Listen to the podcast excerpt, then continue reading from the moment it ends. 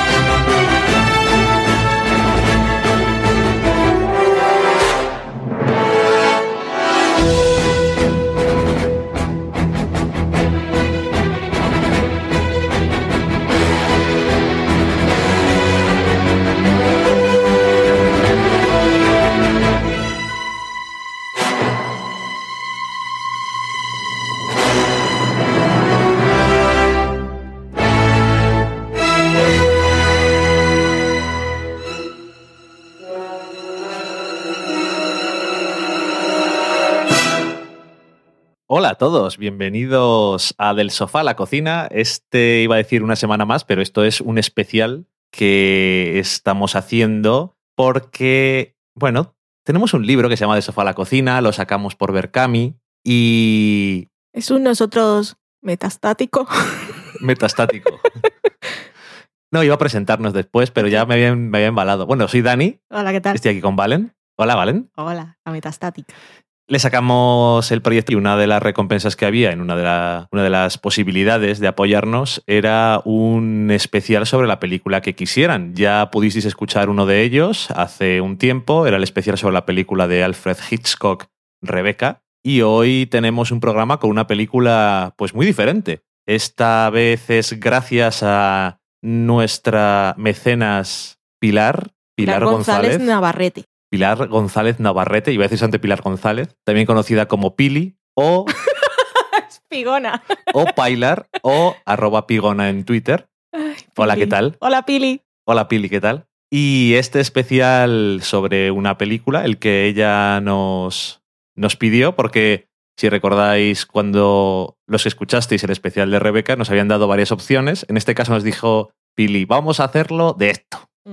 Y la película que vamos a comentar es Kingsman, de Secret Service. Y bueno, Valen, ¿qué película es esta? ¿De qué estamos hablando? Igual hay gente que no la ha visto, igual hay gente que no sabe que existe. ¿Esta película qué es? Esta película se llama Kingsman, no sé qué de servicio secreto, la versión original. Y fue estrenada comercialmente en 2015, en enero, pero el preestreno mundial se hizo en- a finales de año, en diciembre, en 2014, en un super evento que existe desde el 99, pero que yo me he enterado de sus detalles precisamente hoy Yo también. que hemos preparado el programa, en un super evento que lo llaman algunos la Navidad de los Geek, que hacen en Estados Unidos, en Texas, organizado por el señor Harry Knowles, que es una personalidad en Estados Unidos, un pelirrojo un poco regordete, que empezó con su web de Ain't, Ain't It Cool, que empezó como un blog así en el 96 y ahora pues es un señor ahí de referencia, sobre todo en cosas de género. También ha organizado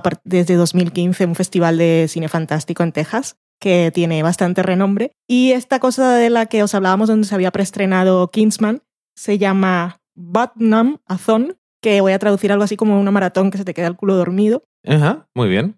que son 24 horas non-stop de películas que pueden ser viejas, cosas así de género que rescatamos de los años anteriores, pero que también se ha vuelto una costumbre presentar cosas por primera vez.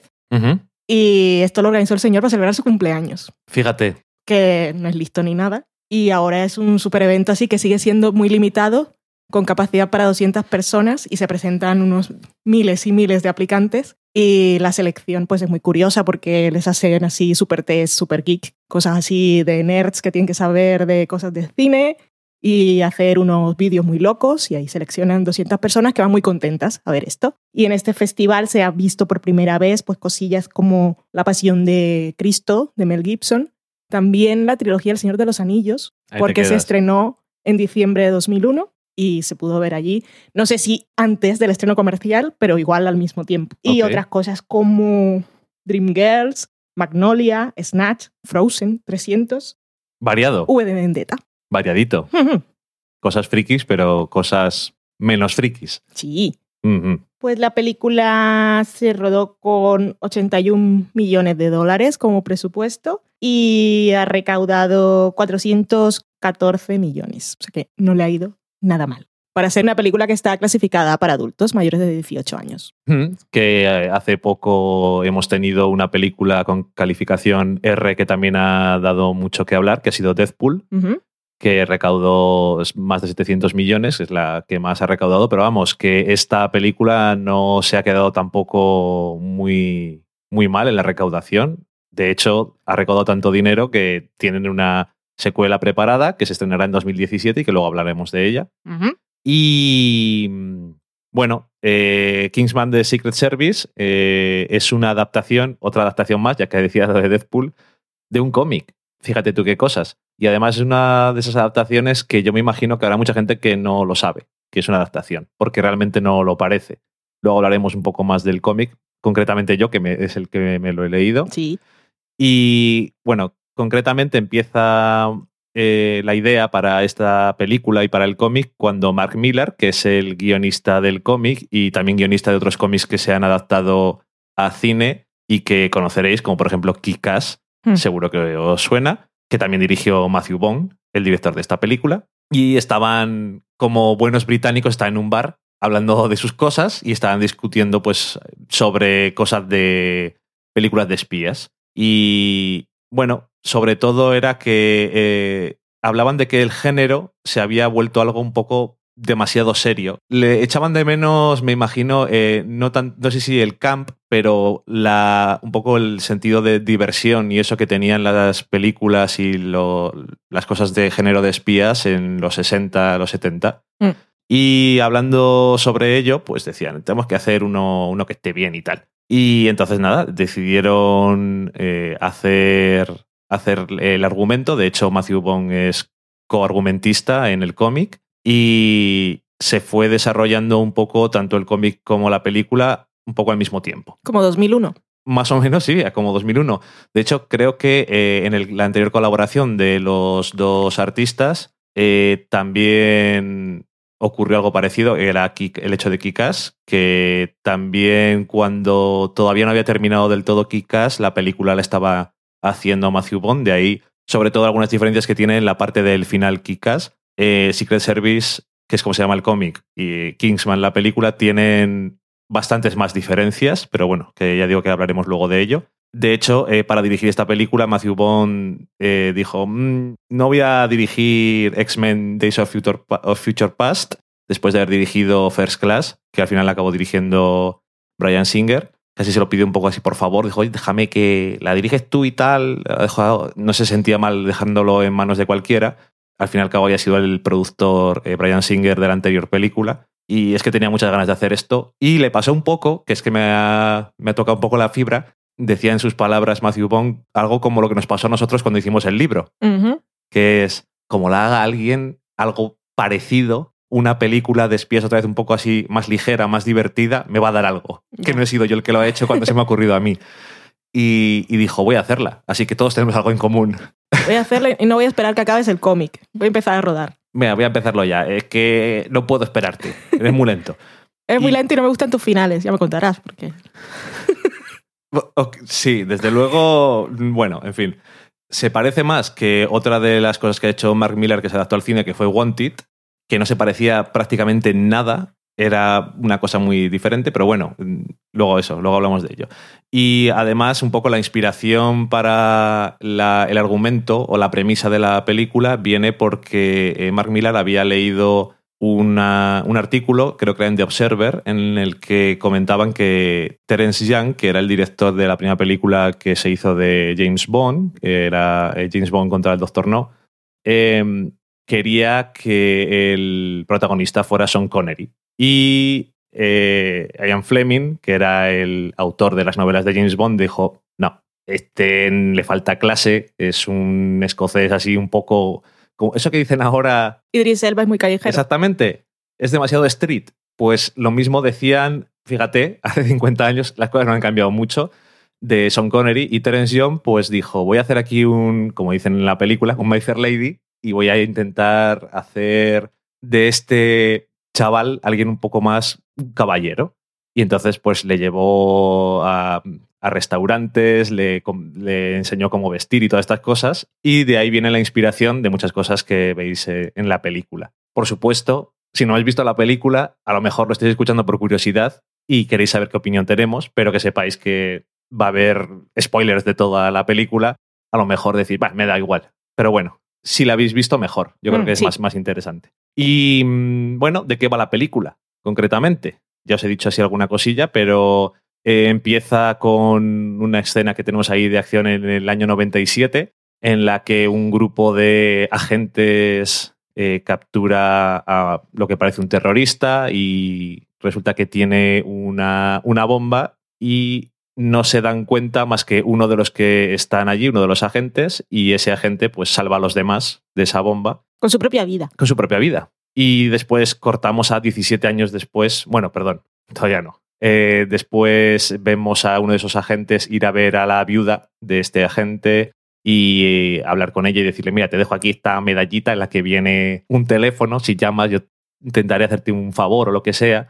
Y la mujer dice, pues, ¿qué mierdas es esto? Si se ha muerto mi marido. Y ni siquiera sabía de qué trabajaba. ¿Qué, qué está pasando aquí? Total, que se lo deja al niño, que por supuesto va a ser nuestro protagonista. Y mm, ahora es cuando cortamos, 17 años después, que es que una cosa que me llama mucho la atención es que, digo, 1997, 17 años después, y me he dado cuenta de cuánto tiempo ha pasado desde 1997. Socorro.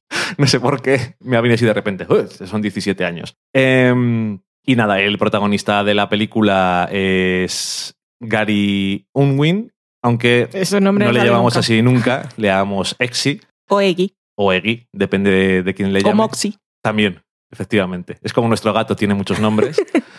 y nada, pues es un chaval que vive con su madre y su hermana pequeña, que la madre tiene un novio un poco horrible. Un poco no. Mucho. Lo puto peor, en resumen. Es un maltratador.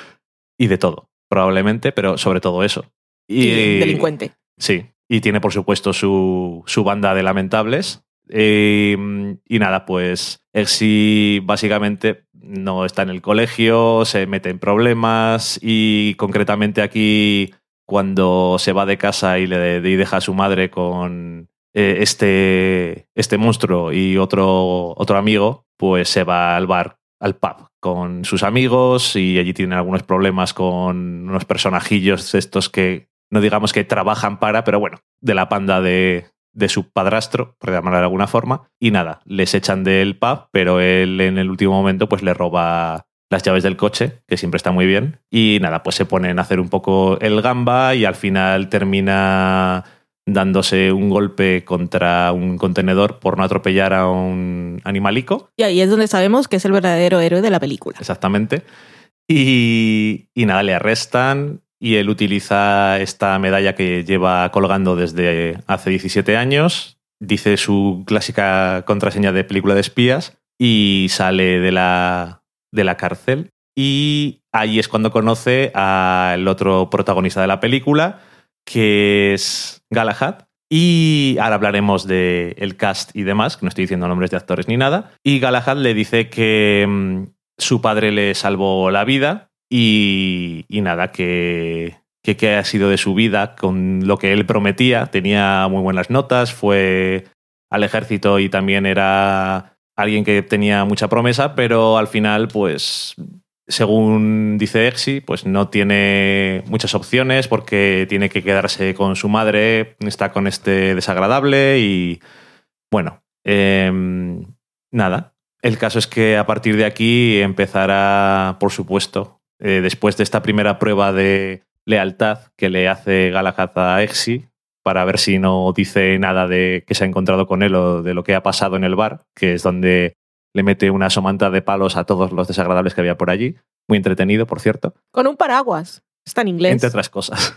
sentido del humor está muy bien. Es un caballero. Y, y nada, pues Galahad decide proponer a Exi como el reemplazo a uno de los agentes que hemos visto morir en una escena de la película. Que esto es, bueno, Paila no lo va a entender porque no ve los 100, pero es un aliciente para que lo vea. Es como cuando lo de los clanes de los Grounders proponen a sus candidatos para ser commanders y tienen que ir en el conclave y acabar unos con otros.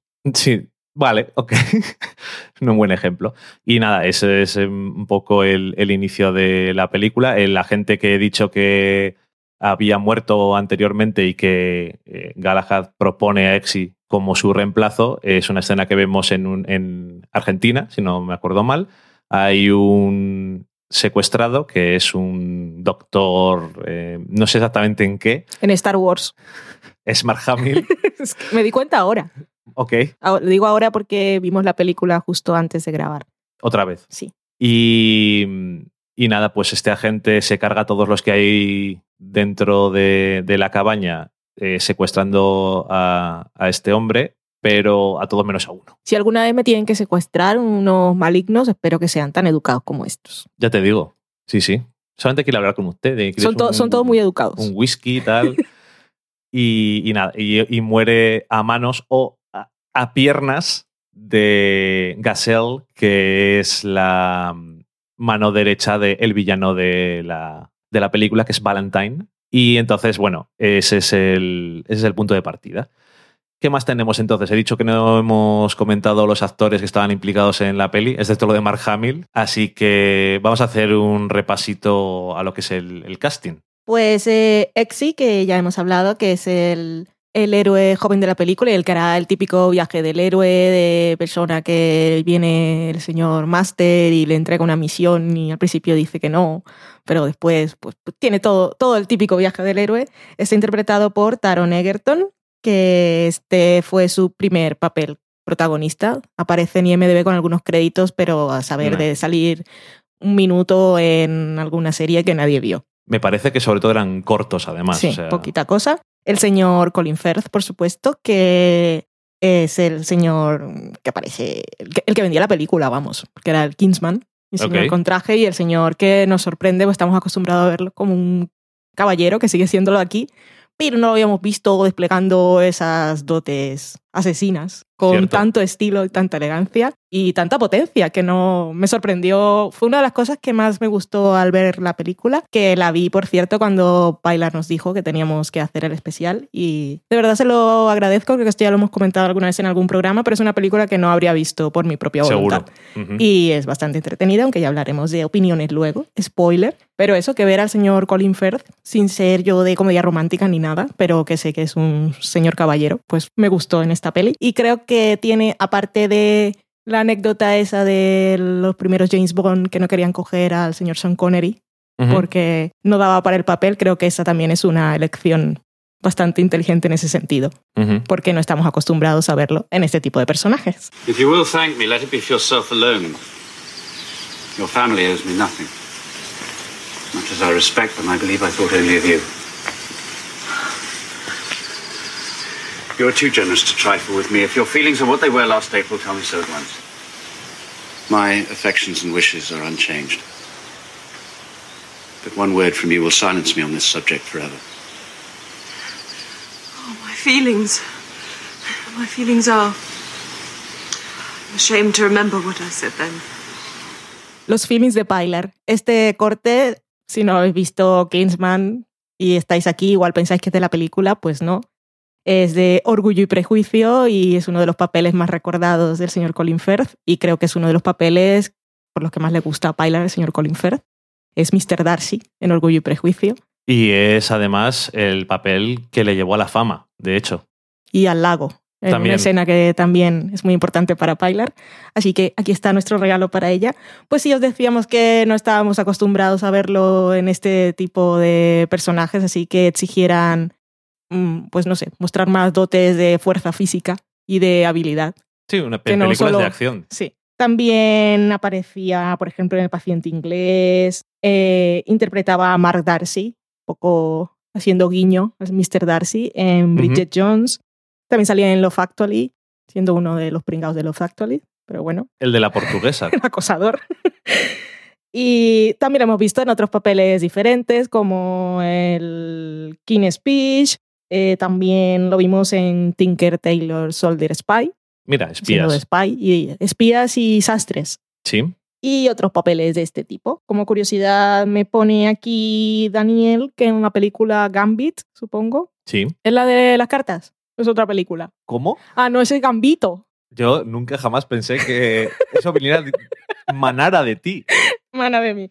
Pues Gambit, que es el remake de una película en la que el señor Colin Firth interpreta el papel que interpretó Michael Caine en la película original. Y que Michael Caine también aparece en esta película. Sí, como curiosidades, vamos. Aquí más tenemos, tenemos al señor Samuel L. Jackson, que siempre decimos que graba sus cosas en pijama desde su casa con un fondo verde. Aquí por lo menos hace una cosa de interpretación, que ya comentaremos luego porque tiene su anécdota. También sale Mark Strong, bueno, Michael Caine, como decíamos, Sophie Cookson, que tampoco había hecho ningún papel destacable antes, que es la jovencilla de la película, que se nos convierte en Lancelot luego. Tenemos también a Sofía Butela, que interpreta aquí a Gazelle. Eh, Mark Hamill, como ya decíamos. Jack, Da- Jack Davenport, que yo lo conozco a él por el papel infame que interpretó en Flash Forward. Ok. Y básicamente hay muchos más nombres, pero esos son las caras así más famosas. Sí. Y nada, ya que hablamos de cast, sobre todo eh, de la secuela, sabemos cosas del el cast que va a haber, los nuevos las nuevas incorporaciones, pero antes voy a poner otra cancioncilla de la película. Estas son de esa. Algunas de estas canciones son de esas de. ¿Dónde sale eso en la película? No os preocupéis, en los créditos es donde salen bien. Pero esta tiene aparte otra unión con la película y es que la cantante de esta canción es mencionada en la película como una de las personas secuestradas por el villano. Vale.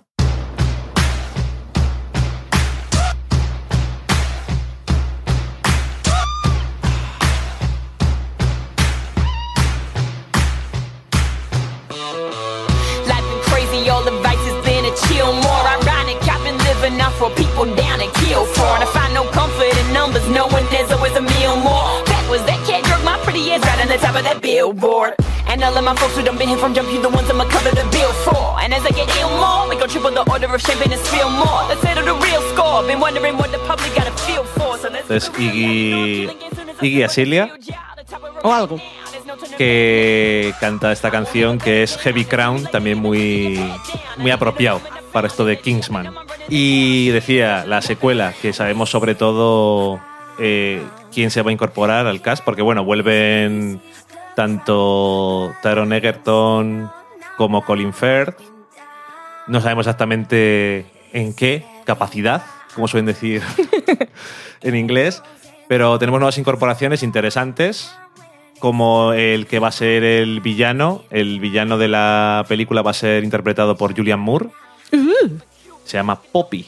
También Halle Berry, que va a ser una agente, me parece, de la CIA. Y también alguna incorporación más, como Channing Tatum. Que ya se han visto fotos de rodaje. Y se comenta que también hará alguna aparición Elton John. Ahí te quedas. Como decía, se va a estrenar en 2017 y se va a llamar Kingsman The Golden Circle, el círculo dorado. Y al parecer, pues se nos caerá por aquí el 16 de junio, así que nos queda un poquitín más de un año. Si la película mantiene más o menos lo que mantiene esta, pues será una cosa interesante que ver. Además, es una etapa diferente de, sobre todo del protagonista, que está, como decías tú antes, viaje del héroe y tal, y es una película de orígenes, como el que dice. Y, y nada, eh, parece que mm, el argumento es un poco, bueno, nos lo han dejado un poco así finito por ahora, para que no sepamos demasiado.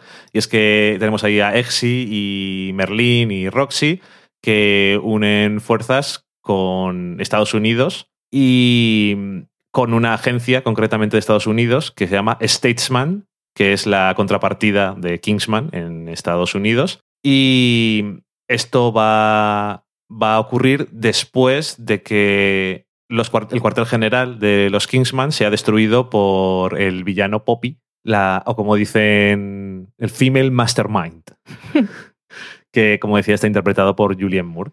Y nada, oye, que a lo mejor está curioso el tema. Cuéntenos ahora cosas de los, bueno, de los cómics, iba a decir yo, que estoy acostumbrada siempre a hablar así como que son muchos cuando se hace una película, del cómic en este caso. Cuéntanos, bueno, cuéntanoslo todo, que yo no sé nada. Ni siquiera he visto la portada. Oye, una pregunta. Antes, no he visto la portada y ya que fue escrito así en paralelo, ¿las caras de los personajes son las de los actores o no? Eh, no. Ok. No, de todas formas, bueno, el cómic es escrito, como he dicho antes, por Mark Millar, dibujado por Dave Gibbons, que a los que tampoco sepáis mucho de cómics, seguro que os suena una de el- sus obras más famosas, que es Watchmen, también, por cierto, adaptada al cine, aunque en aquel caso, pues el guion era de el autor, como dicen ahora cuando publican cosas suyas, Enfado Moore.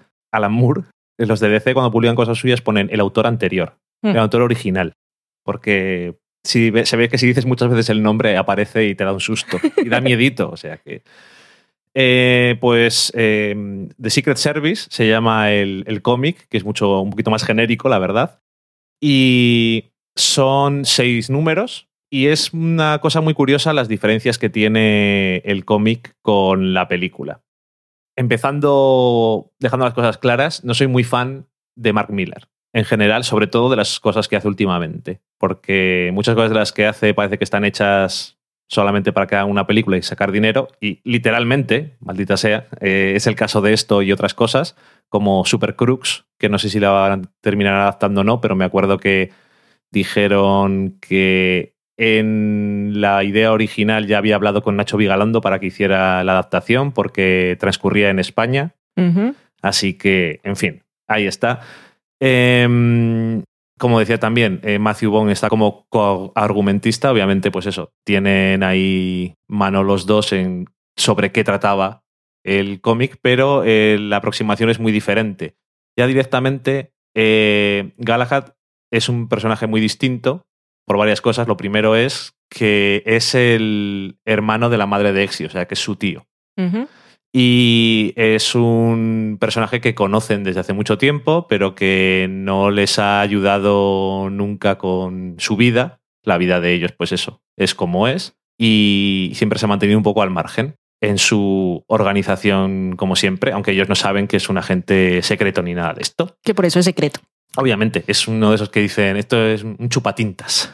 Vuélvete a tu trabajo de chupatintas y déjanos en paz. Y mm, no solamente eso, sino que tiene muchas diferencias. Una de ellas es que el villano eh, tiene poquísimo papel. Es muy raro porque tanto el entrenamiento de Exi como el supervillano villano de la película tiene muchísimo menos papel en el cómic. Y no solamente eso, sino que es muy raro, pero el cómic es mucho menos imaginativo que la película. Tiene incluso menos escenas de acción locas. O sea, Mark Millar aquí eh, intentando hacer una película de espías o un argumento de espías, como dice él, como nos gustaba a nosotros, que fuera un poco más ligero, lo que hace es ser demasiado una película. No una muy buena tampoco, por cierto. El cómic no está especialmente bien, es mucho menos entretenido que la película, pero se ve demasiado constreñido en un medio que te da la libertad para hacer lo que tengas ganas, porque en el cómic no hay presupuesto, más que el dinero que le pagues al que dibuja. Y aquí en la película hay muchísimas más escenas de acción con locura y cosas, pues, eso, un poco. Es un poco más mediocre y un poco más normalito. es un poco raro que sea el caso en vez de al revés, que es lo más lógico. Sí.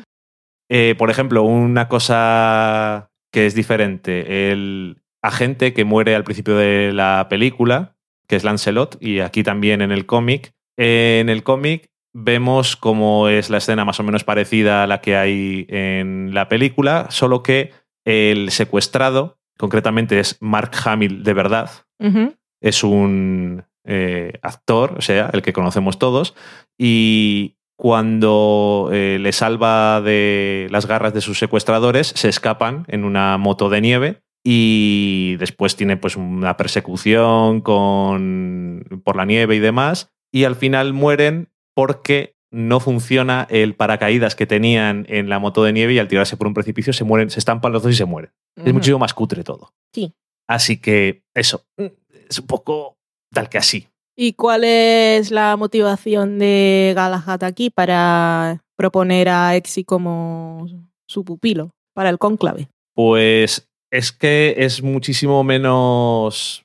Como es un personaje que ya conocen y que ha estado durante mucho tiempo, es simplemente después de sacarle del lío que toca en ese momento y dice, ya esta es la última vez que te saco de un lío y demás, pues dice, te voy a intentar ayudar más y tal, porque nunca lo he hecho. Y es como, ¿y por qué lo haces ahora entonces? No tiene mucho sentido. Y no solamente eso, sino que en la película eh, dejan muy claro que Exi es lo que tú quieras, pues un chaval un poco así barrovajero y eso, pero tanto ha tenido, tenía muy buenas notas, era brillante, era brillante físicamente, fue al ejército y tenía también notas y de todo que era brillante, pero se fue a la mitad. Aquí no, es simplemente es un chaval, si tiene alguna de esas, si ha hecho alguna de esas cosas no lo dicen y es simplemente un poco más mágico. En vez de que deja de perseguir lo que podría llevarle su potencial por las cosas de la vida, pues simplemente no lo ha hecho nunca.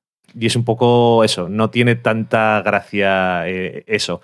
Luego también el villano, eh, que aparte de que no tiene ninguna, prácticamente ninguna gracia, eh, es una de esas cosas que suele hacer también Mark Miller. No sé por qué cuando está haciendo en el mundo de los cómics, que todo el mundo se supone que es un poco friki, pero es una de esas cosas de, que suele hacer de reírse de frikis. Porque el villano tiene su plan, que es parecido al que vemos en la película, aunque realmente nunca lo explica del todo bien. Y lo que hace es secuestrar, en vez de altos dignatarios y algunos famosos, es a actores y a gente del mundo friki. Han desaparecido no sé cuántos actores de Star Wars, de Star Trek, de Doctor Who. Y, es, y en cierto momento del cómic dicen, "Mm, claro, era un friki supervillano, ¿a quién, ¿con quién querría quedarse en el mundo? ¿A quién querría salvar? Pues solamente a la gente que, que admira por las, porque es un friki de mierda. Mm. Y entonces eso, se queda muy un poco más planito el tema. No tiene tanta gracia. Hmm. Entonces, ¿Salen perretes? el... re- mm, no. El resumen es muy claro. Pues, el entonces- cómic es una puta mierda comparado con la película. pues yo me imagino entonces, si visitando, visitando el pasado, mi máquina del tiempo, estoy ahora mismo en esa... Ya que estamos con Doctor Who. en ese, en ese bar en el que estaban Mark Millar y... ¿Es Michael o Mike? Matthew. Matthew, nada, ninguno de los dos, Matthew Bone. Estaban ahí tomándose sus Guinness y comenzaron a hablar, ay, si hiciéramos esta película de espías y no sé qué, y claro, como, como estaban hablando los dos, dijo, dijo Matthew, "Hostia, este va a querer ser guionista en mi película, le voy a decir al que haga el cómic, que es así de los dos, y que luego voy a hacer la adaptación, pero yo voy a hacer realmente lo que ya tengo pensado que es mucho mejor, porque es que no se parecen en nada. Em, yo creo que dudo mucho que Mark Miller quisiera ser guionista de una película porque parece que es más trabajo. Y yo no le veo a tope ahí al guionista escocés como para hacer cosas de ese tipo. Decir que además, eh, otras un par de diferencias más. Eh, el guion de la película es de Matthew Vaughn y de Jane Goldsmith, que es compañera de guiones desde la película de Stardust, también en Kick-Ass y demás. Y yo creo que se nota en el sentido de los personajes femeninos. Parecen personajes. Es que en el cómic no, no lo parecen demasiado. Eh, también tienen más personalidad los candidatos a el puesto de agente, porque en la película, pues más o menos le vas conociendo, ves el tipo de personajes que son, aunque no sea muy poquito, pero en el cómic mm, absolutamente nada. Y simplemente eh, eso, pues aparecen y desaparecen. En cierto momento, de hecho, dicen, vamos a acelerar tu entrenamiento seis meses. ¿Por qué? Yo digo, "Pa- ¿pero para qué? Si tienes el cómic puede pasar el tiempo que quieras. Es que también en una película, que en la película no hacen eso. Entonces es un poco ridículo. Pero bueno, tampoco me voy a meter demasiado con el cómic. Voy a decir una cosa que no sé si es mejor o peor, pero es diferente, no en el sentido malo. Y es que eh, en el cómic hay más elementos de, del tema de la clase, de clase en general. En la película sí vemos algunos detalles de ese asunto, pero en la en el cómic, en el desarrollo del cómic se ve mucho más comentario de clase. Por ejemplo, el personaje de Galahad eh, deja claro que sus orígenes son iguales a los de Exi, son igual de humildes, por decirlo de alguna forma. De hecho, el bar este que se ve también en la película, en la que están los dos allí bebiendo y demás, si recordáis, o si no recordáis porque no lo habéis visto, pero lo digo yo, en la película, después de que Galahad les mete una somanta de palos a todos la primera vez que están sentados los dos en el bar, cuando termina, eh, le tira al camarero ahí un dardo para que tenga amnesia. Sí. En el cómic ya conoce al camarero porque lleva yendo allí desde que era joven.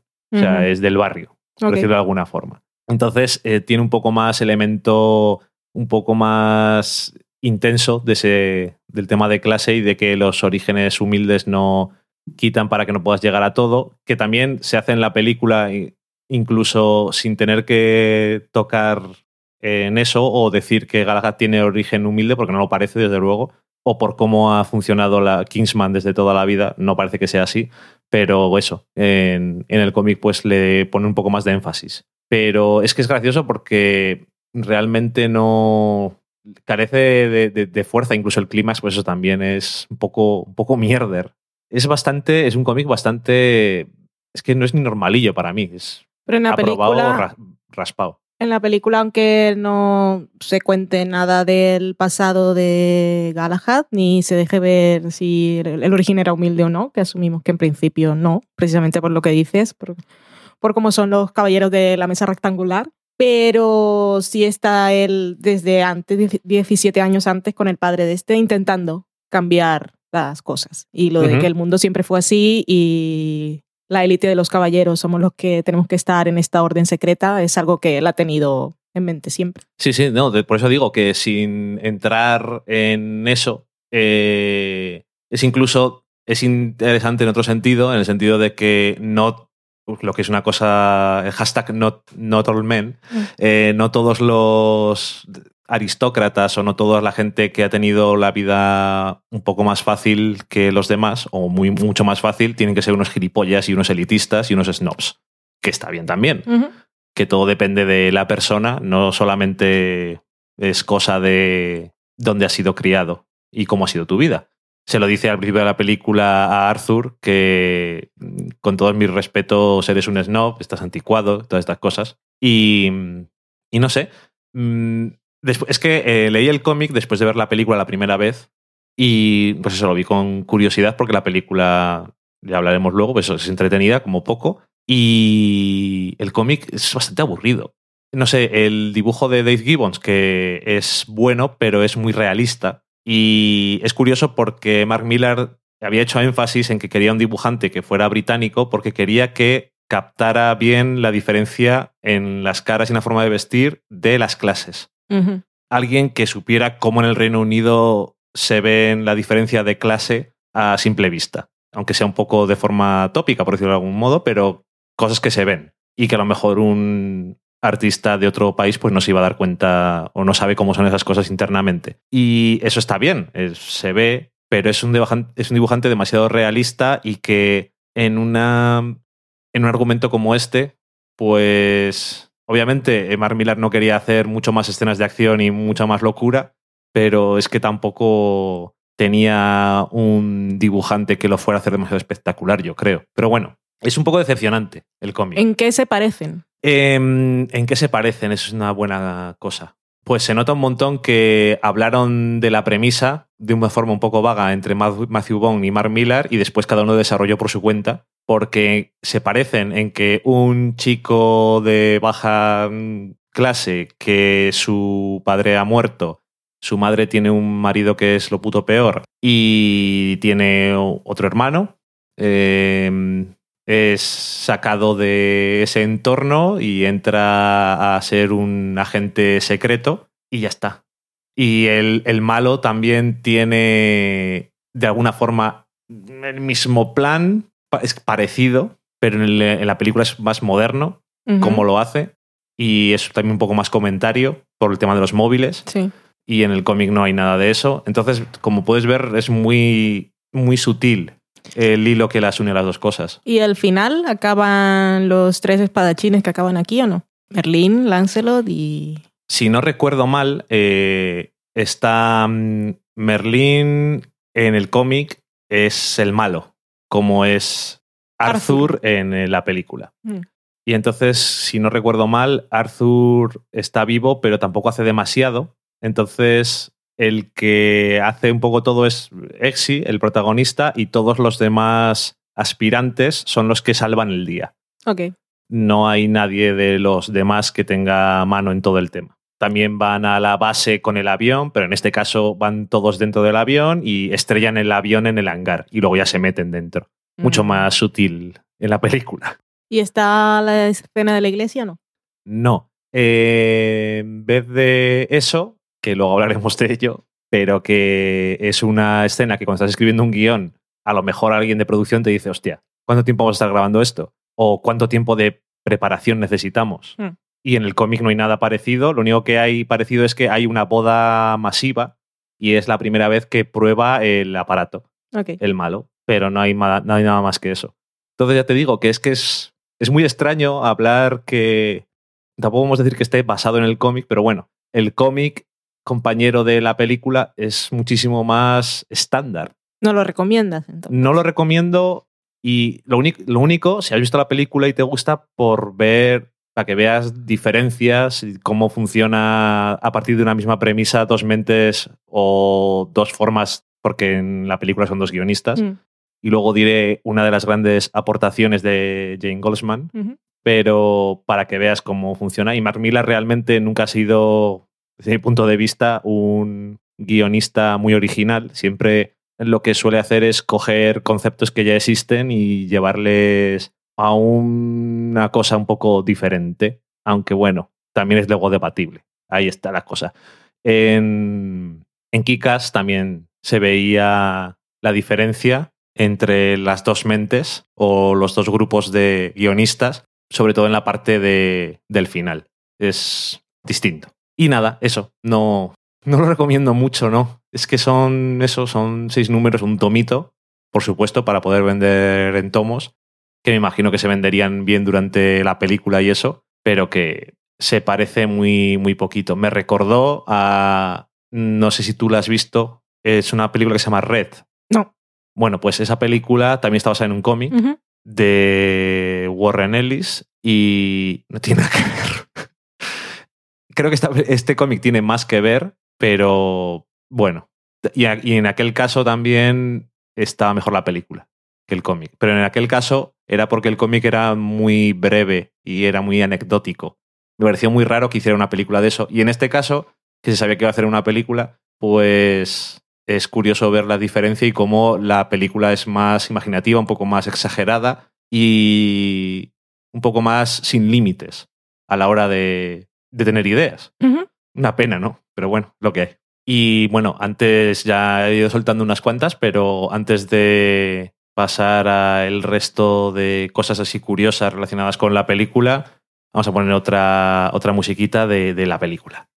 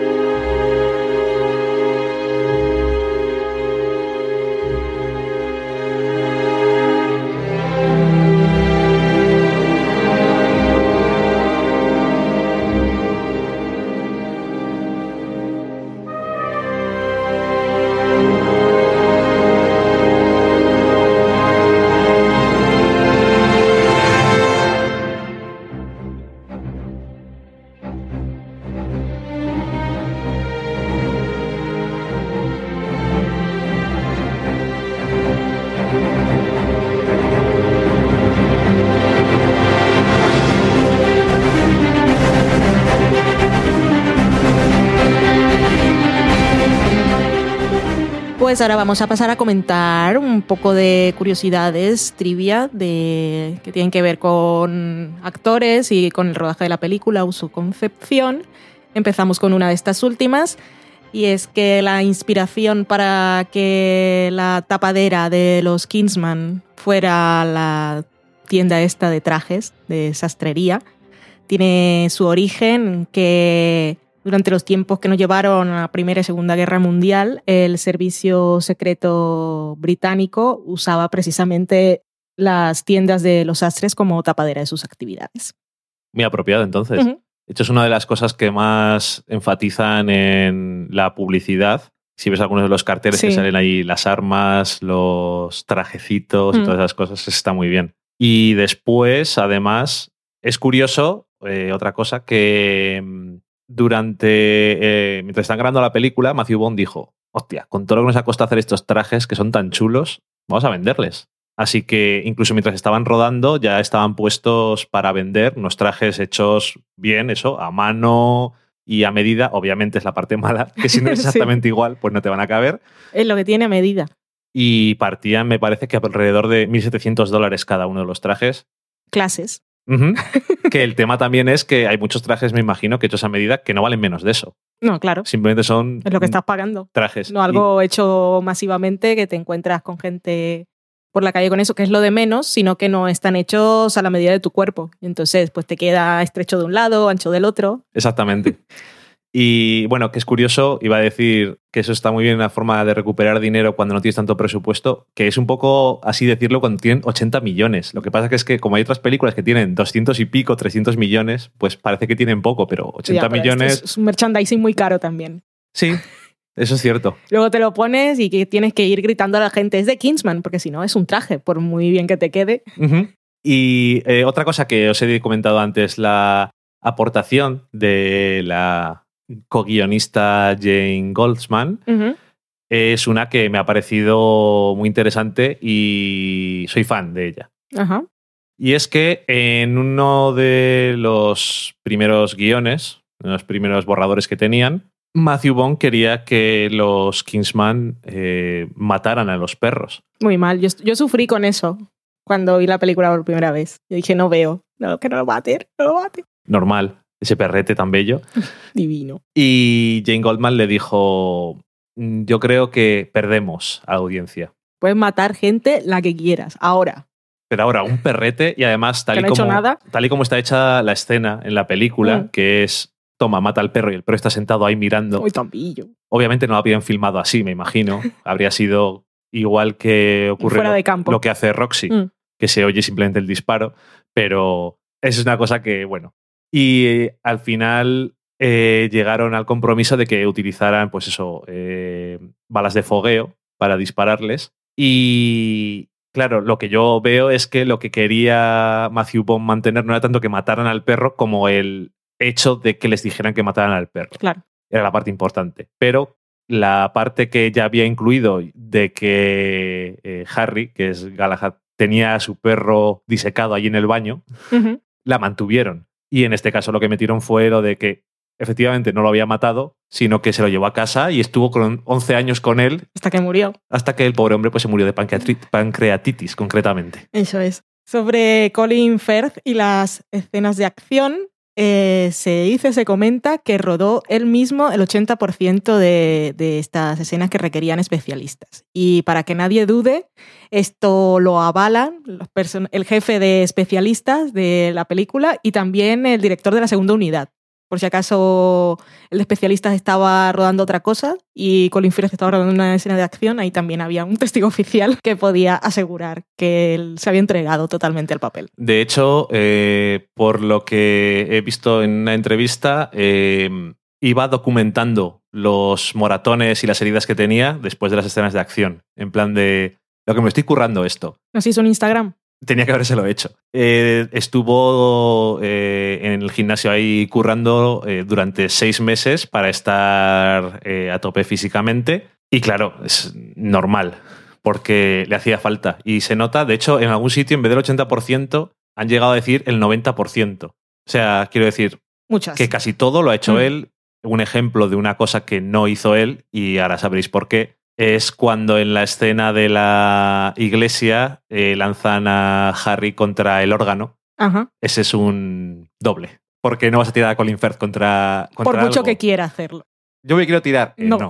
no, te vas a tirar. Pero que yo me tiro, que no me pasa nada. Que no te vas, que no. Colin, Colin, que no. colín, vete a comer un colín. Un tío no. muy comprometido con tu papel, pero que no.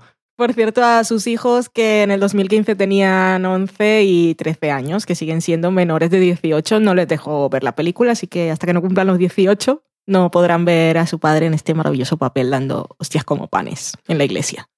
Es que es mm, muy un papel muy. Yo imagino que es una de las cosas que a él le atrajo a la hora de verse dentro de esta película. De hecho, fue uno de los primeros que entró dentro del cast. Así como el protagonista tardó un montón, pero Uy, el cast me lo imagino ahora como una habitación, un bar. pues fue uno de los primeros que entró en la película. Y me imagino que le llamaría la atención porque se lo ofrecieron a él y diría, yo es que nunca he hecho de esto. Y entonces dijo, me interesa, voy a hacer una cosa completamente distinta. Y además eso, que una vez que te metes dices, lo voy a hacer todo. Eh, otra persona de la película que tuvo que currárselo mucho físicamente eh, fue Sofía Boutella, que interpreta a Gazelle y tuvo que aprender Thai boxing, taekwondo, eh, tuvo que aprender cómo trabajar con cables para hacer todas estas piruetas y leches que, que tiene que hacer. Y también, claro, tuvo que aprender cómo dar diferentes tipos de patadas, ya que sus piernas eh, ortopédicas son las que utiliza para matar a la gente, así que es un estilo de lucha completamente diferente. Sí, no tiene nada que ver con el que estamos acostumbrados a patadas voladoras. Claro, ella dice, nunca he hecho nada como esto antes, normal, y no creo que lo vuelvas a hacer. El personaje de Gazelle estaba creado especialmente para Amy Purdy, que es una deportista olímpica que se hace snowboarding. Y que estuvo en Sochi. También participa, para los que vean realities en Estados Unidos, en Dancing with Stars. Ha salido en vídeos musicales de Madonna y ha protagonizado varios anuncios. Ahora no sé si es de Adidas o de Nike, porque a veces confundo las marcas porque son así. Y ella en un principio había aceptado el papel, pero como se retrasó la producción, tuvo que dejarlo correr porque tenía que prepararse para los siguientes Juegos Olímpicos. De prioridades. Por supuesto. De hecho, en- bueno, esto de lo- las Olimpiadas, eh, que se había visto a gente utilizando eh, estas piernas, es una de las cosas que inspiró la creación de este personaje, que por cierto en el cómic es un hombre. Y de hecho, una de las, uno de los eh, atletas más famosos que llevan estas piernas es Oscar Pistorius, que en cierto momento se intentó hablar con él para ver si quería eh, el papel de Gazelle, pero se interpuso dentro de todo esto el lío de Oscar Pistorius, que el sudafricano estaba a juicio por el asesinato de su mujer, vamos, de su, de su novia, y de hecho, en la película, Gazelle dispara a alguien a través de una puerta y eso es parte de lo que estaba implicado en el juicio. Entonces, eh, era un poco mm, mejor. Vamos a dejarle que esté con sus cosas. Creo que está ocupado. El personaje de Exit no la encontraron actor hasta que ya estaba muy avanzada la preproducción, y eso que iba a ser el protagonista. Ya estaban otros actores ya comprometidos, como Colin Firth, que fue de los primeros que aceptó, y aquí seguían buscando quién iba a ser el joven actor, joven promesa, y creo que acertaron en su decisión. Sí, ya eh, uno de los actores que se lo habían ofrecido era Aaron Taylor Johnson, que fue el protagonista de Kick-Ass, y como ya le conocían, pues No le pongo cara. Ni También eh, le vemos en las películas de Avengers Age of Ultron como Mercurio. Ah, ok. Entonces sí. Y otros actores que mm, dijeron que, que no, por ejemplo, John Boyega, que luego se ha hecho famoso por la última película de Star Wars. Y al final, pues eh, cogieron a, a Egerton, que Matthew Bond decía que tenía una de esto, likability, Sí. que hacía que fuera muy único, en el sentido de que cuando le veías, pues tenía un algo que, que te caía bien y que es, una, que es una cosa buena cuando tienes un protagonista, pues que quieras que no le salgan las cosas mal. Y ahí está. Sobre todo cuando prefiere que lo pille la policía por no matar a un animalico con el coche. Chim y prefiere quedarse sin trabajo de agente secreta antes que disparar un perrete. Ay, está mío. Por cierto, este jovenzuelo pues tuvo que ponerse en forma para el papel. Si le tocaba quitarse la camiseta, quería demostrar que en realidad tenía la forma física que, que decía la película que tenía y todos los entrenamientos que hacía. Así que asumió el estilo de vida correspondiente para estos casos, que es eh, la alimentación necesaria de más o menos de Ujú. algunas cosas y hacer mucho ejercicio. Y estaba muy contento con el resultado. Es un jovenzuelo y estaba contento con sus abdominales, tableta de chocolate que llevamos aquí. Ujú. Sí que decía, las próximas generaciones podrán admirar mis abdominales. de hecho, tuvo que subir de peso, en plan por musculatura, y llegó a pesar esos 88 kilos, pero con sus 5% de grasa corporal correspondiente para que se te noten bien las cosas.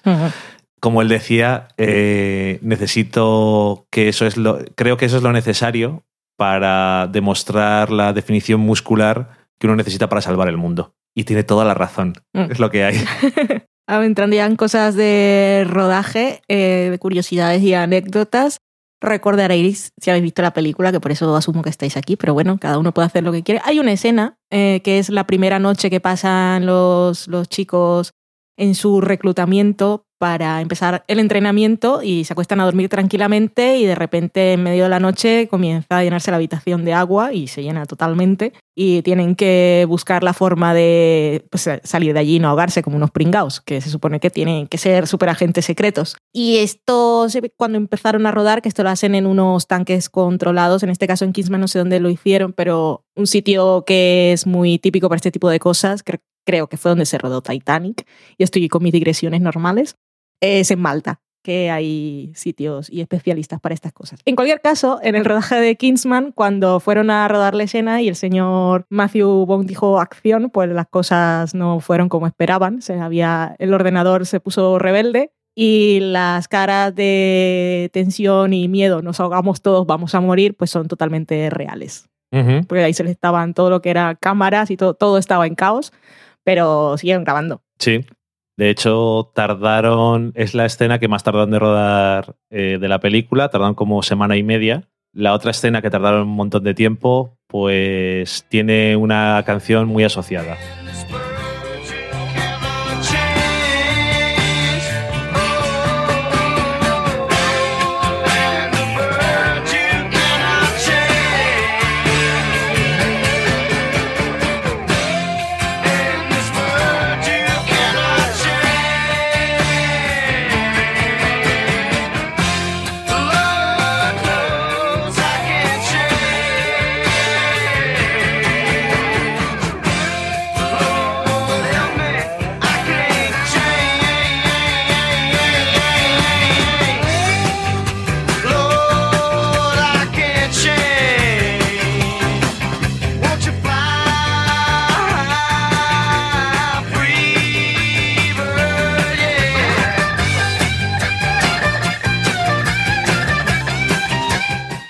Es la escena de acción de la iglesia, obviamente, que tiene este temazo de Linkin Sinking, que yo le llamo así siempre, pero no sé cómo se dice.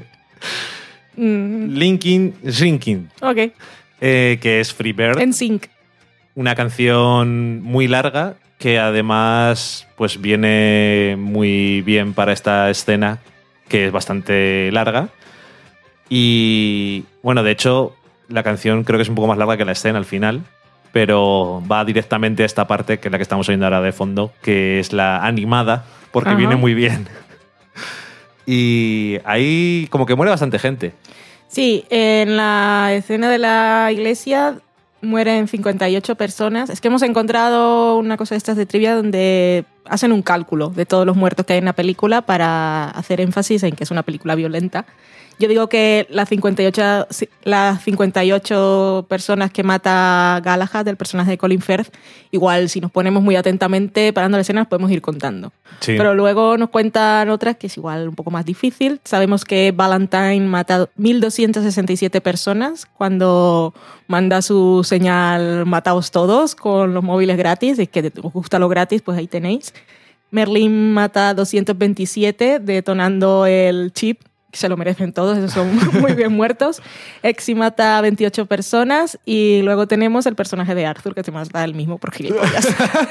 Mata a una persona, a sí mismo. Sí, señor. De hecho, eh, esta escena de la iglesia es bastante brutal y violenta. Es su naturaleza. En la versión vietnamita de la película la quitaron. Y he escuchado también que en las versiones en Latinoamérica también, que la distribuidora era Fox y también, no sé si la quitaron toda o la redujeron. Supongo que la quitaron toda porque no puedes matar a No. cuatro y, y tal. Y no sé en Vietnam si fue realmente solo por violencia, pero en Latinoamérica seguro que tenía otras connotaciones también. Sí, porque al final es una iglesia y, bueno, digamos que es una congregación bastante extremista. Se merecen todo lo que les pasa. Sí. que algunos no creen que no creo que hubieran pensado nunca que les iba a pasar lo que les pasa ahí. Y que madre mía. En fin. Os decíamos antes que este papel se lo había currado un poco más o había puesto un, un detalle así para la interpretación por parte de Samuel L. Jackson. Y es que eh, cuando fue a rodar su primera escena empezó a cecear, sí que eso no estaba en el guion. Y el señor Matthew le dijo, oye, ¿qué pasa? qué mierdas ¿Qué haces Samuel ha venido borracho, Samuel. lo entiendo, paramos un momento. Samuel despierta Y él dijo que no, que era que en realidad él ceceaba cuando era pequeño y fue una cosa que corrigió y le parecía una buena cosa para su personaje y que él se lo había inventado así y en su mente su personaje era villano porque eh, ceceaba y la gente se reía un poco de él. Y también, pues esto forma parte así como de una tradición de los villanos de James Bond, de la franquicia, que siempre tienen algún tipo de disfunción física o de diferencia. Así, bueno, recordad, por ejemplo, el personaje de Bardem. por ejemplo ok y tantos tantos clásicos Sí. Eh, la- una escena que, por cierto, también rodaron en- de verdad, no hay pantalla verde y esas cosas, que yo creo que es un hilo conductor de esta película que es bastante de efectos prácticos, que a veces suele ser por el dinero y yo creo que en este caso es- mejor. Eh, la escena de la que estoy hablando es eh, cuando se tiran en paracaídas. Eh, la rodaron de verdad. Obviamente no la rodaron los actores, Ajá. sino que la rodaron el equipo de paracaidismo de Red Bull. Uh, Y Red Bull te da alas. Exactamente. Y en este caso no está mal que te dé alas cuando te estás tirando. y bueno, concretamente, además, el, el que mm, hizo eh, los planos, como tenía que ser cada una de las tomas, es un fotógrafo famoso por fotografiar cosas relacionadas con paracaidismo, que se llama Norman Kent. Y me imagino que contactarían con él en plan eh, Matthew Bond diciendo, yo soy director, sé hacer mis cosas, pero esto tú sabes cómo se hace bien. Y yo creo que, que queda bastante curioso. Hmm. Así que bien hecho. Y en una película que tiene tantas escenas de acción locas, como decías tú al principio, bueno, que son bastante largas, es muy importante que como espectadores no nos perdamos nunca qué es lo que está pasando y, y entendamos qué es lo que se mueve y no nos maremos como hace el señor de Transformers, que Sí, mira, que son, Bay. mira que son robots gigantes y aún así no hay manera de que te enteres de qué es lo que está pasando. Pues eh, en el caso de Kingsman lo que decidieron fue que la acción siempre estuviera en el centro de- del encuadre. De esta manera, pues tus ojos no se iban a distraer pensando si la gente estaba en las esquinas o tal, porque siempre lo principal iba a estar en el centro de la pantalla. Que si has visto la película alguna vez más y quieres mirar en los otros lados, seguro que están pasando cosas, pero Sí. lo que necesitas saber Sí. está en el centro. Eso siempre está bien. Y por cierto que en la página web que hicieron eh, acompañando a la película eh, Kingsman, hay un listado de las reglas del Club de caballero, del caballero Kingsman. Y os la voy a decir, más o menos traducidas por mí, así según me viene. Eh, la primera regla es que un caballero nunca habla de sus conquistas, son cosas privadas. Eh, sus negocios, es en plan, sus negocios no son de nadie más. Es en plan, sus cosas son sus cosas, no tienes que contarle a, los demás lo, lo que haces. ni de conquistas, ni de asuntos privados, ni de nada. Otro más es que un caballero en público no se pelea con enemigos, con ex, o va con contrastes que están pasados de moda en colores o en estilos. Ujú, O sea, que tienes que tener, tienes que ir siempre como un pincel. es la traducción de la segunda norma.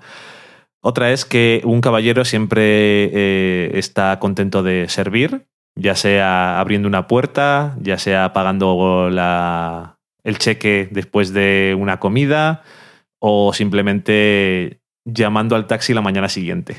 que lo deja, lo deja ahí, yo no digo nada más. Y cuando le pides ayuda, pues no, no puede negarse.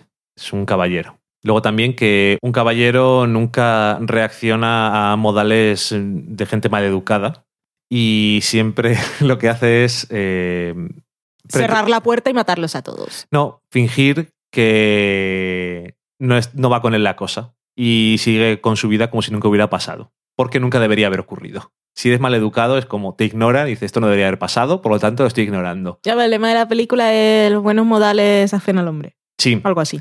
Por cierto, eh, bueno, voy a terminar primero con esto y luego digo una cosa. Eh, también tiene otro que un caballero debe ser, debe tener siempre eh, comentarios graciosillos y hechos interesantes, fun facts.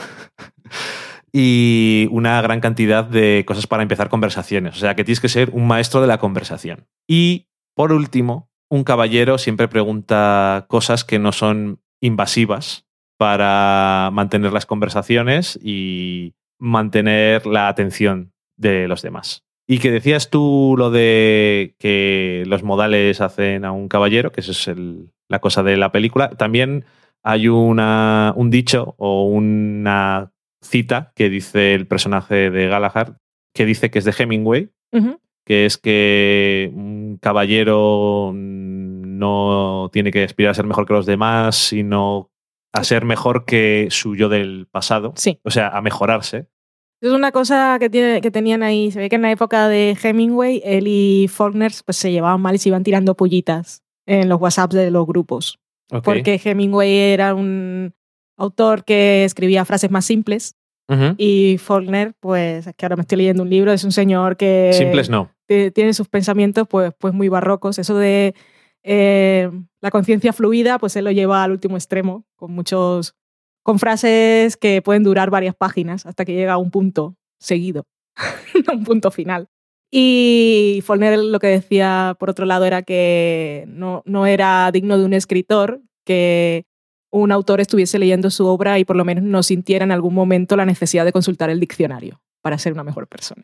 Fíjate, no es un snuff casi. que, por- que decía que sobre esa cita se dice que realmente está mal atribuida a Hemingway. Que la había citado el propio Hemingway, pero que debe provenir de un proverbio, se cree que es un proverbio indio. De esos que son anónimos. Sí, entonces dijo Hemingway. Lo he dicho yo, Lo voy a poner la firma que no se la ha puesto nadie. lo he dicho yo. Claro, es lo que tiene. Si eres un anónimo, ah, se siente. ¿Haber dicho quién eras? Dominio público. Ah, lo puedo coger, es gratis. Y sobre la escena en la que se encuentran el señor Galahad y Valentine, una escena un poco tensa ahí ante la mesa, que yo cuando la vi pensé que era un poco referencia a Pulp Fiction, por lo de las hamburguesas. Ok. Pero luego hemos visto aquí en Trivia que es otra cosa. Sí, es una referencia a la película de James Bond Octopussy de 1983, que también hay algo parecido, ¿no? Eh, James Bond va a cenar con el antagonista, que es Kamal Khan, y le lleva una bandeja plateada y no sabemos qué va a haber y dentro hay una cabeza de cabra y se la come delante de James Bond en plan de para darle miedo.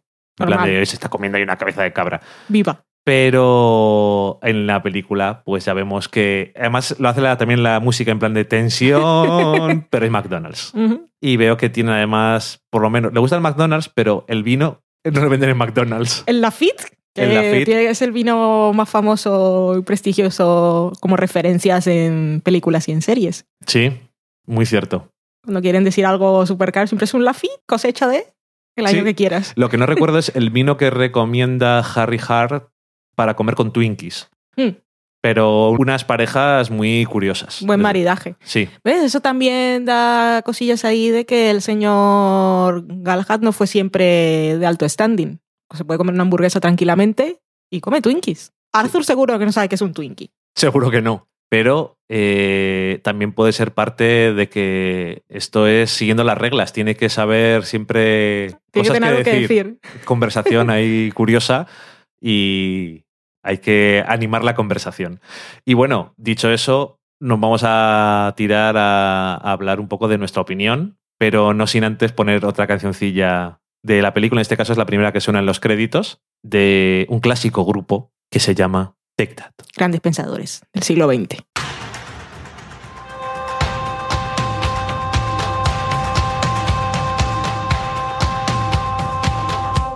Get ready for it.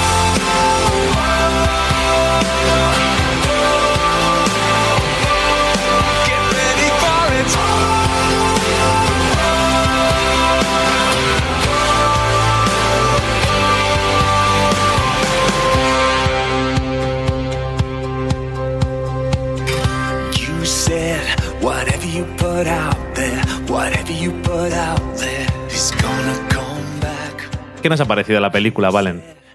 Pues a ti no sé, no, no somos una sola cabeza. Qué miedo. Te te iba a decir. Porque está... No somos una mente colmena. No, y una cabeza con dos cuerpos y además con la diferencia de estatura que tenemos los dos, ¿dónde estaría la cabeza? Todo esto, Tú la deberías tener pues en, el- en mitad del brazo. todo esto es muy raro. Bueno, a mí la película me gustó, muy entretenida. Es una película que sí es muy violenta, pero es una violencia muy estilizada y aunque los actos violentos son muy realistas, los resultados no lo son, porque luego vemos cabezas que explotan y salen líquidos que no son color sangre, o cuando explotan todos los de los chips, pues son fuegos artificiales. Ujú. Cuando mata a todo ese montón de gente en la iglesia, pues deberían salir chorrámenes de sangre y sin embargo no es tanto, sino pues, la acción lo es. Por eso me gusta, porque no es gore. Tenía que ser entre eso y Tarantino que salen chorrámenes. Sí, lo de Tarantino fuente. es que salen los chorros que no, no sale así. Es un exagerado. Así que en ese caso, bien, pues no soy muy fan de la violencia, pero es que en este caso tienes que reconocer que tiene un mérito tremendo coreografiar. Es primero pensarlas y luego el equipo de especialistas que coreografían eso, que es normal que tarden muchos días rodando la escena de la iglesia, porque es que pasan cosas y el señor Colin Firth se despeina. Fíjate, Es normal. fíjate Un caballero si dura despeinado. tiempo que se acaba despeinando. es bastante normal. Por ese lado, bien. Luego es muy entretenida. Eh, lo que decías que el protagonista joven eh, tiene ese factor de gustar, de caerte bien y de querer que le salgan las cosas bien, es verdad. A mí lo de, lo de ese detalle del animalico que no lo mata, eso tuvo que ser también mente de la guionista. Porque lo tenía ahí. Seguro, y seguro que se le ocurrió después de que ya tenían lo de matar a los perros. Dijo, esto lo podemos poner aquí, esto nos demuestra que el chaval bien. Que Y- eso, eso sale en el cómic. Eh, no atropella a un perrete con el coche. Y cuando salen los perretes y él elige el más pequeñito pensando que es un bulldog y no va a crecer, pues que ese perro más bonito. Esos perros me encantan, sigo un montón de cuentas de Instagram, digresión otra vez. ¿Qué más me gusta de la película? Pues me gusta mucho... Es una película que, bueno, tal como decían ellos, querían hacer una película de espías diferente, bueno, hacerla más divertida, menos seria y menos acartonada. Es claro que han tomado cosas de aquí y de allá y han creado su propio mundo que les ha salido muy bien. Y parte de ello, por ejemplo, me gustó, sin que ninguno de los personajes en realidad tenga así súper desarrollo profundo, que creo que no hace falta para el tipo de película que es No. y para lo que quiere contar. Me gusta mucho el personaje de Lancelot, eh, el final, el de la chica, porque ya desde el principio eh, cambia un poco los esquemas, porque es ella la que protege al chico nuevo, que en una película normal la que fuera sería él el que protegería a la chica si la van a acosar un poco. Y es ella la que toma ese- esa posición.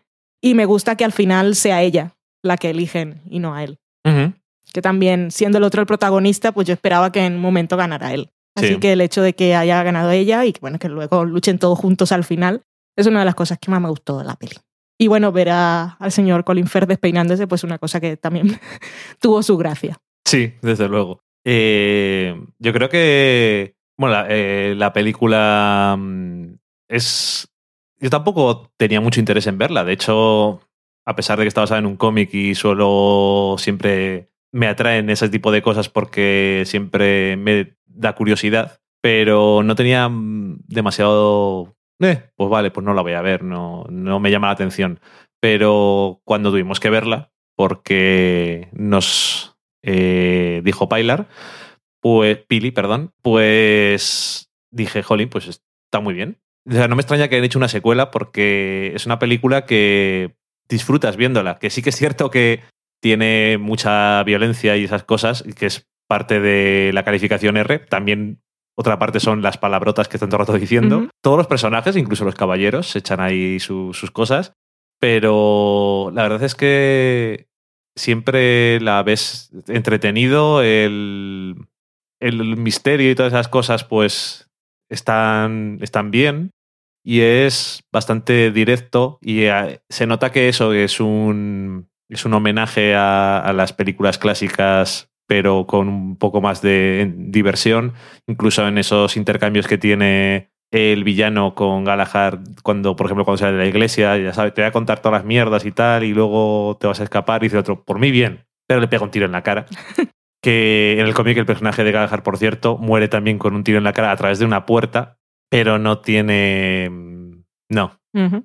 De hecho, lo que hace es acostarse con la novia del malo para obtener información y la otra se lo cuenta todo, porque es simplemente una mujer estúpida, como son todas las mujeres, por supuesto. Todo esto es sarcasmo, que seguro no se está viendo. Que igual, alguien lo escuchó por primera vez. Sobre el sarcasmo hay que tener, hay que ponerlo en contexto siempre. Sí, bueno, yo creo que llegada a estas alturas y después de haber estado hablando una hora, creo que se notaba. Pero bueno, no obstante. Eh, bueno, pues eso, que es una película muy, muy entretenida y que yo creo que una de las mejores cosas que tiene es que los actores mayores le aportan algo que hace que la película sea mejor en contraste. O sea, porque el protagonista está- creo que está muy bien Mm. como el protagonista y tiene lo que tiene que tener. Perfecto. La chica Roxy también creo que está muy bien. Además, los dos, eso, que son dos desconocidos y tal. Y yo creo que hacen muy buen trabajo y son muy creíbles dentro del papel que son.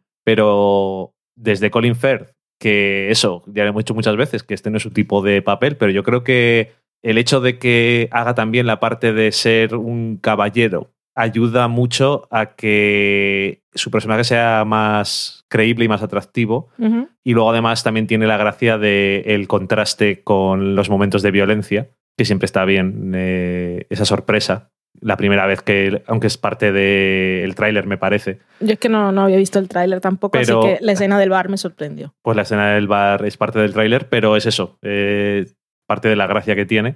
Pero incluso Mark Strong, que normalmente también siempre que sale una película es una cosa muy seria, o es el malo porque el pobre hombre Sí. Puede tener cara de está ruso. calvo. pues aquí también eso tiene un poco esa cualidad paternal, pelín, aunque Mm. obviamente es más directa la de Galahad con, Sí. con Exi, porque es literalmente está haciéndole está haciéndolo por su padre y es la figura paterna, pero él, eh, Merlin, también tiene esa parte, incluso cuando están en la escena del paracaidismo, que se preocupa porque les va a pasar Qué algo. tensión tiene. Lo está viviendo. Dice, "Ay, joder, que se, que, se, que se me van a matar los chavales. Y, y no sé, que eso, tiene la parte al principio un poco más del profesor y esas cosas y un poco más serio, pero luego eh, cuando llegan a la escena final y llega con Exi en el avión, pues tiene también más que hacer Ujú. y también es entretenido de ver. Y, y eso, yo creo que es muy acertado haber dado el papel a, a estos actores así más conocidos y con más experiencia, porque yo creo que le aportan mucho a la peli y Firth en especial. Es Sí. que es de los que más aparece y yo creo que verle en la escena de la, de la iglesia es que es chocante y por eso más efectiva también. Y Samuel L. Jackson, que siempre es un actor que, que llama la atención con las cosas que suele hacer. Y en este caso yo creo que también se lo está pasando bien con este villano que eh, tiene una aversión ahí a la sangre y a la violencia. Que es una cosa curiosa porque lo que ha inventado él es para que la gente se mate entre ellos, pero él no va a matar a nadie. Como ni, dice ni él. quiere ver. yo no he matado a nadie, les ha matado a todos él, yo no he hecho nada. Entonces luego mata a una persona y es como... "Ugh". Incluso tiene la parte graciosa cuando le matan a él, Y de la sangre. cuando había dicho al principio, yo es que veo una gota de sangre y me pongo a vomitar ahí en todas direcciones y cuando le matan a él ve su propia sangre y se La pone... pistola de Chekhov. ¿Eso para qué lo dices? Porque va a salir al final. Exactamente. Igual que lo de. Aquí dices lo de la pistola de Chekhov, lo del veneno. Todas estas cosas que cuando haces un guion puedes decir cosas por decir Sí. o no decirlas por decir. Cuando le está enseñando las diferentes cosas que tienen disponibles, eh, como eh, los zapatos con la, el pico este que es venenoso, el mechero que es una granada, eh, el veneno que se activa con el bolígrafo, todo eso vuelve a usarse Sí. en la película y eso siempre tiene su gracia. Y, y no sé, la verdad es que nunca lo pensé que lo fuera a decir, pero mm, probablemente en algún momento vea la segunda película, porque me parece que si siguen con el mismo estilo y tal, que parece, porque ya que ha sido un éxito, pues para qué vas a cambiar el tono y demás, eh, puede ser una peli entretenida para ver en algún momento. Y es que esta película la he visto dos veces y tampoco la segunda vez he dicho, esta ya la he visto. Aunque, como dices tú, tampoco es una película muy profunda ni, ni falta que le hace, pero que la segunda vez que la he visto no ha sido como... A veces ves esas películas que la ves otra vez y es como... mm, pues bueno. O películas que las ves por primera vez y dices, también la he visto ya. también puede ser, sí. pero esta cuando la vimos la segunda vez no me aburrió porque ya sabía lo que iba a pasar. Mm. Lo de los actores también está bien porque dices tú que, que, que le dan presencia. Lo- Sí. Pero es que aparte se nota que no están allí por cobrar el cheque, Sí, sí. sino que realmente se han tomado sus personajes en serio y se lo están pasando bien y eso se nota, pues son señores que en realidad no necesitan hacer este tipo de películas. No. Y entonces que lo hagan, pues está muy bien. Y ahora que han hecho secuela, igual se convierte en franquicia y no estaría nada mal. Han hecho algo muy bien y es que pueden atraer, bueno, o atrajeron desde un principio a dos partes del público muy diferentes y son unos los que pueden tener nostalgia por todas las cosas de espías y la franquicia de James Bond que no soy yo. Y otros, pues atraer un público más joven con el nuevo chico, que tampoco soy yo. Pero aún así, estoy en medio o no tengo que estar en ninguno de los dos lados, pero también me he convertido en público de su película. Pero por ese lado lo han hecho bien. Ujú. Que no simplemente han querido hacer una película de espías un poco más violenta, Ujú. sino que han sabido abrirse a varios tipos de público. Y lo consiguen muy bien eh, de las dos formas. Sí, y que eso es una película con mucha violencia y también tiene su parte de humor y todas estas cosas, pero que es curioso que en una película que ya tienes la calificación R y que ya tienes tu violencia extrema y todas estas cosas, es curioso la elección de postproducción, obviamente, de después de cuando explotan los chips que sean fuegos artificiales y con la musiquita, que es me llama la atención. Entonces eso ha sido un chip tan tecnológico que ha sido como ha sido invención de Valentine. Lo ha puesto que si alguien le va a explotar el chip delante de él, que no explote sangre. Entonces igual Puede es algo ser, así más biológico, un arma biológica que cuando explota son fuegos artificiales. Que no sé si es eso literalmente o si es cómo nos lo enseña la película. No, también, pero que puede ser parte de eso si lo quieres entender. Y lo otro es que realmente cuando lo ves tú como espectador, estos elitistas que creen que son personas dignas de salvarse en un apocalipsis y de continuar con la raza humana, pues cuando lo ves y ves que mueren, dices son fuegos artificiales, porque tú como espectador aplaudes. Sí. Y desde luego el plan... Lo que siempre me ha- llama la atención las dos veces que he visto la película es como lo fácilmente que les vende el plan, el malo a todos. sí. Yo es que... Sobre todo cuando dice Arthur, a mí me convenció totalmente. Vamos, en un momentito me, se puso a hablar conmigo, me lo estuvo Esto contando. como un virus. A ver, eh, no vamos a engañarnos. Si una cosa es verdad, si se mueren 5.000 millones de personas, el mundo, la Tierra y el medio ambiente estarían mejor. Mm. Pero ya sabemos eso de el, el fin justifica los medios y esas cosas. eh, obviamente no. y en este caso, pues bueno. Como decía antes, cuando estaba haciendo eh, la comparación con, la peli, eh, con el cómic, el, el tema de las tarjetas SIM gratuitas y que a partir de ahí es donde sale todo, no, creo que no salía en el cómic, que me leí ayer y aún así casi se me han olvidado cosas de lo olvidable que me ha parecido. Eh, Y me parece eso que, que es muy curioso porque pienso que en la realidad, si aparece un super multimillonario que dice, y a partir de mañana todos SIM cards gratis, tenéis internet y llamadas gratis para toda la vida. Y yo lo pienso y digo, todo el mundo lo cogería. Sí. Y yo no sé si llegaremos alguna vez porque ahora cada vez es más barato, prácticamente llamar es gratis, lo que estás pagando es el internet y prácticamente también es- estás pagando por tener solamente la SIM. Y no sé si va a llegar un día en el que nos van a cobrar por otra cosa y entonces directamente acceder a internet y tener llamadas es todo gratis. Y entonces dirás, igual no que nos acabemos matando entre nosotros, pero ¿cuáles son sus fines? Algo quieren de nosotros. Y bueno, ahí están ejemplos menos drásticos, pero por ejemplo, Google te da tu correo, un sitio donde almacenar cosas y todo es gratis, pero estás pagándole con información. Y esto, bueno, estás pagando con otra cosa, pero ahí está. Y que es una cosa muy ligera y eso, pero también el pensar que te puede pasar esto de que de repente se te vaya la pinza del todo y empieces a matar a todo lo que veas, me dio mucha cosica. Da mucha cosa, sobre todo el personaje de la madre. Sí, Y que viene él que en medio del caos lo que se le ocurra es llama a mi madre y por si acaso que encierra a la niña y se quede sin la llave, porque no sabemos qué puede pasar. Sí, te da mucha, mucha cosa que te pase eso y yo he pensado, Dios, me pasa eso, me da qué cosa que te pase eso. Y de repente luego te despiertas y te das cuenta de lo que has hecho, si es que has conseguido sobrevivir. Y que también lo vemos un poco ahí cuando termina lo de la iglesia con el personaje de Galahad, que ha matado a toda esta gente los demás lo estaban viendo y no sabía lo que hacía. Y te- si hubiera continuado viviendo, pues le habría estado acechando en sus sueños y en sus pesadillas, me imagino, durante toda su vida. Y, y no, no podemos hablar ahora porque no es el momento, pero que hace gracia como haces conexiones de intertextuales con otras cosas cuando las vuelves a ver. Y es que ahora he visto otra vez la película y en todo el rato estaba encontrando paralelismos con los 100 en muchas ¿Vale? cosas. ¿En qué más? Mm, Es que no lo puedo decir porque, claro, pu- puede ser spoilers, Ok. pero varias cosas.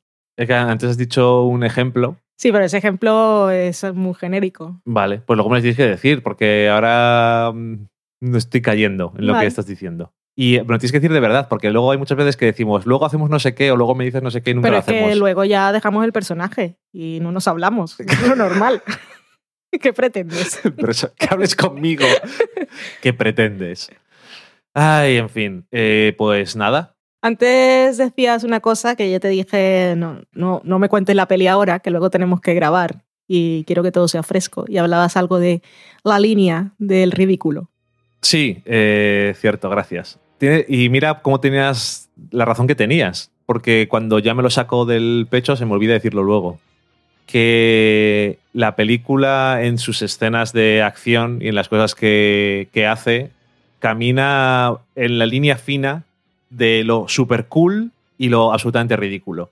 Y creo que hace falta mano para no solamente a la hora de hacer el guion, sino también cómo rodar la película, eh, para quedarte siempre en lo cool. Sí, po- poder llevarlo hasta el límite sin pasar la línea. Entonces, esto lo decía, me parece que en la primera escena de acción que hay, así un poco exagerada, que es cuando el Lancelot va a rescatar al, al secuestrado este en, en Argentina y se pone a matar a todo el mundo y al final se coge el vaso de whisky del cincuenta y tantos para beberlo.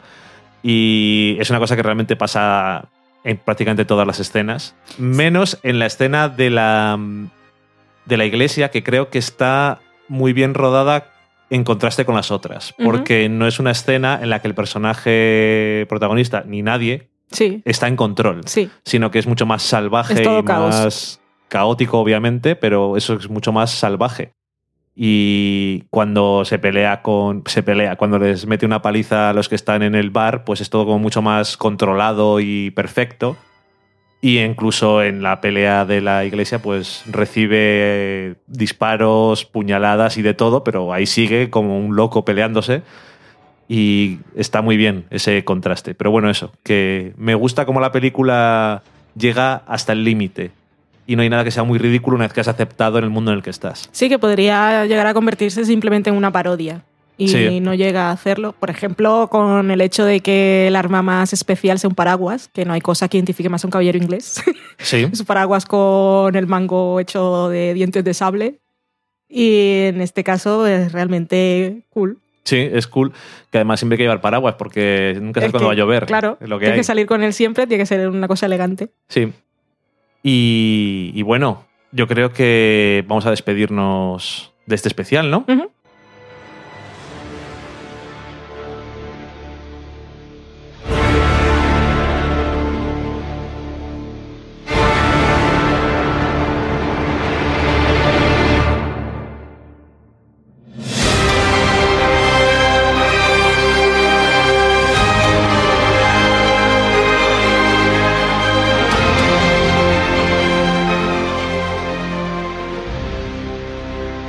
Por supuesto, lo primero, miles de gracias a Pilar González Navarrete por la aportación que nos hizo hace ya tanto tiempo, Casi un año ya. hace casi un año, eh, para que pudiéramos hacer nuestro libro. Y, oye, lo hicimos, gracias a ella y a tantos de vosotros. Y, por supuesto, muchas ganas teníamos de hacer este especial porque tenemos que corresponder con esa fe que pusieron en nosotros y esperamos que te haya gustado el especial. Esperamos que os haya gustado a todos, pero obviamente, y nos podéis perdonar, esperamos que te haya gustado a ti, Pilar, Pili, Bailar. Y si os ha gustado a vosotros, pues es gracias a ella, porque el programa está patrocinado por Pilar. Es. en Twitter, con dos Ns. Eso es. De Y- Ecos a 10.000 kilómetros, que le escuchéis. Eso es.